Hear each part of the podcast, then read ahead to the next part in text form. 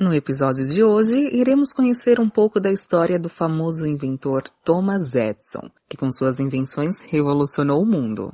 Olá, tudo bem? Está começando o Criativo Cast, um canal exclusivo para os grandes inventores. Eu sou Cadu Lima e estou acompanhado por Natália Salles, Lucas Souza e Isaac Monteiro. O nosso homenageado de hoje é Thomas Alva Edison, Exatamente. Thomas Alva Edison, que nasceu lá em Milan, no estado de Ohio, no meio oeste americano, no dia 11 de fevereiro de 1847. Ele é filho caçula do marceneiro Samuel Edison e da professora Nancy Elliott Edison. Quando tinha sete anos de idade, sua família mudou-se para Port Huron, que fica em Michigan, na região das, dos Grandes Lagos. Uh, Edson frequentou a escola pública durante três meses apenas, como era muito impertinente, isso não agradou o professor. Teve que completar a sua educação primária com sua mãe, que fez com que ele estudasse o que realmente gostava. E isso acredito que já sabemos, né? As ciências. É isso aí, Nath. E olha só, com 11 anos, o Edison ele instalou um laboratório no porão de casa. E com 12, ele aprendeu o alfabeto Morse e começou a construir telégrafos rudimentares. Ele conseguiu um emprego de vendedor de doces e jornais no trem que fazia a linha de Port Huron, em Detroit. Com apoio do seu chefe, instalou um laboratório químico no vagão postal, onde nas horas vagas estudava e fazia seus experimentos. Né? Eu não podia deixar de fazer.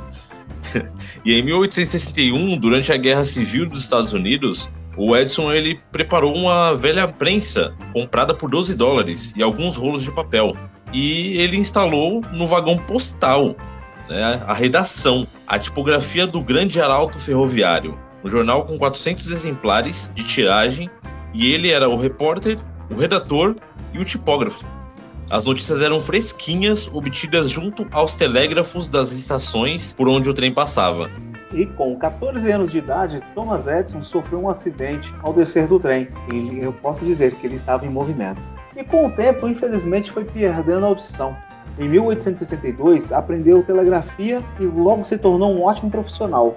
Construiu dois aparelhos telégrafos e se empregou como telegrafista na estação de Stratford, próxima a Port Huron, por dormir nas horas de menos movimento no telégrafo, Thomas foi demitido. Vagou pelas cidades atrás de emprego, mas sem nenhum tostão, surdo e literalmente imerso em suas reflexões sobre seus experimentos.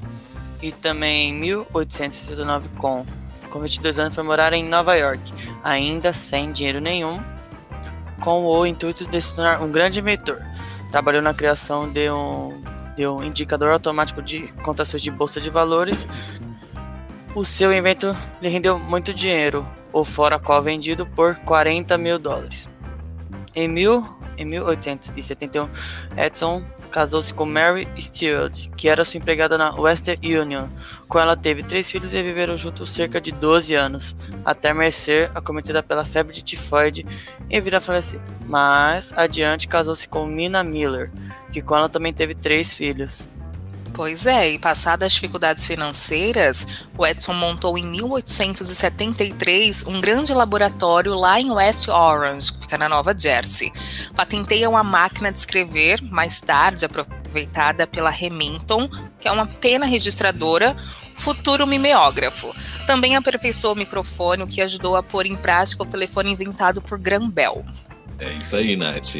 E o fonógrafo foi uma de suas principais invenções. Ele criou ele em 1877 e o aparelho gravava e reproduzia sons por meio de um cilindro.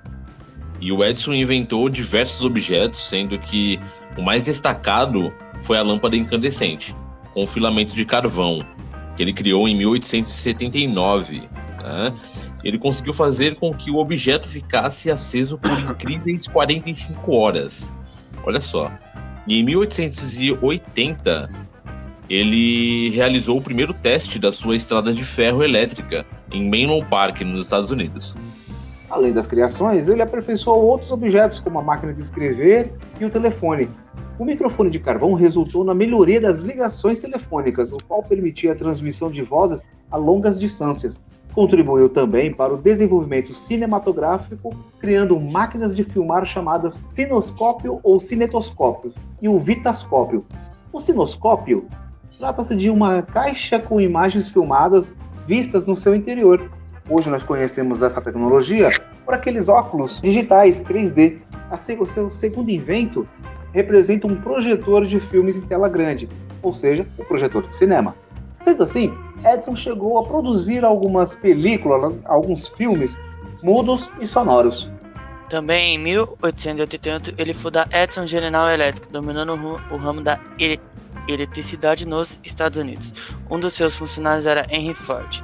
Em 1901, Edison apresenta uma uma solução mais, mais eficiente e ecológica ao propor as baterias de carro com níquel-ferro.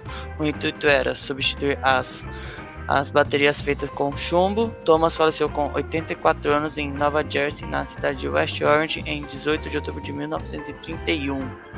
E é bacana ressaltar que Thomas Edison ele foi um exímio inventor que registrou cerca de 2.330 patentes, das quais 424 foram sobre a eletricidade. Muitas das invenções tinham relação com a telegrafia, o processo de transmissão de mensagens a grande distância. Embora a eficiência da lâmpada incandescente tenha sido contestada nos últimos anos, né, o seu uso ainda é bastante comum e o mesmo acontece com outros inventos do Thomas. Um, então, sendo assim, são grandes as chances de você usá-los até hoje. Vamos dar uma conferida nas principais contribuições desse inventor? Com certeza. A bateria de carro elétrico, por exemplo, no início do século XX, Thomas Edison lançou a bateria de níquel-ferro, mais eficiente do que as baterias de ácido de chumbo usadas na época. A invenção foi oferecida como fonte durável de energia para veículos de carros elétricos e caiu em desuso nos anos 70. Atualmente, alguns fabricantes ainda produzem o modelo, principalmente para armazenar eletricidade excedente de painéis solares e turbinas eólicas. É isso aí, Cadu. E, e, a gente não pode esquecer também da câmera de cinema que ele também inventou e graças a ele hoje a gente pode ficar em casa, tranquilo, vendo um filme no final de semana, na é verdade. E olha só, um artigo publicado pela Biblioteca do Congresso dos Estados Unidos, uma anotação feita por Thomas Edison em 1888 resume a sua ideia para o que viria a ser uma câmera cinematográfica. O texto diz assim: Estou experimentando um instrumento que faz com os olhos aquilo que o fonógrafo faz com os ouvidos. Seu dispositivo gravava, na verdade, uma série de imagens que, se fossem exibidas em rápida sequência, pareciam ter movimento.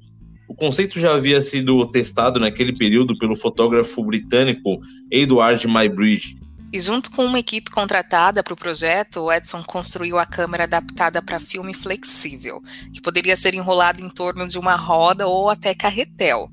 O cinetógrafo, como foi chamado, capturava imagens com tanta rapidez que acabava causando a ilusão de movimento naquela época. E para assistir aos breves e silenciosos curtas feitos com a câmera, também foi criado o cinetoscópio, uma máquina que exibia as produções individualmente e com um preço de 5 centavos por pessoa, a melhor parte. Baratinho essa, hein? Gostei. Uhum. Olha, bem menos popular, ele criou foi a caneta elétrica. Ela produzia cópias e extensos de qualquer documento de acordo, de acordo como fosse escrito. A invenção de 1875 não conseguiu superar a praticidade das máquinas de escrever, mas o projeto inicial teve outra utilidade e colaborou para lançar a primeira agulha elétrica de tatuagens, em 1891. Funcionava quase como uma máquina de costura. A caneta elétrica produzia stencils e através deles a tinta seria pressionada em uma nova página. A tecnologia foi popularizada naquele período de 1920, quando um tambor motorizado simplificou este processo. Afinal, Thomas Edison não desperdiçava seus inventos. Também teve a distribuição de energia elétrica.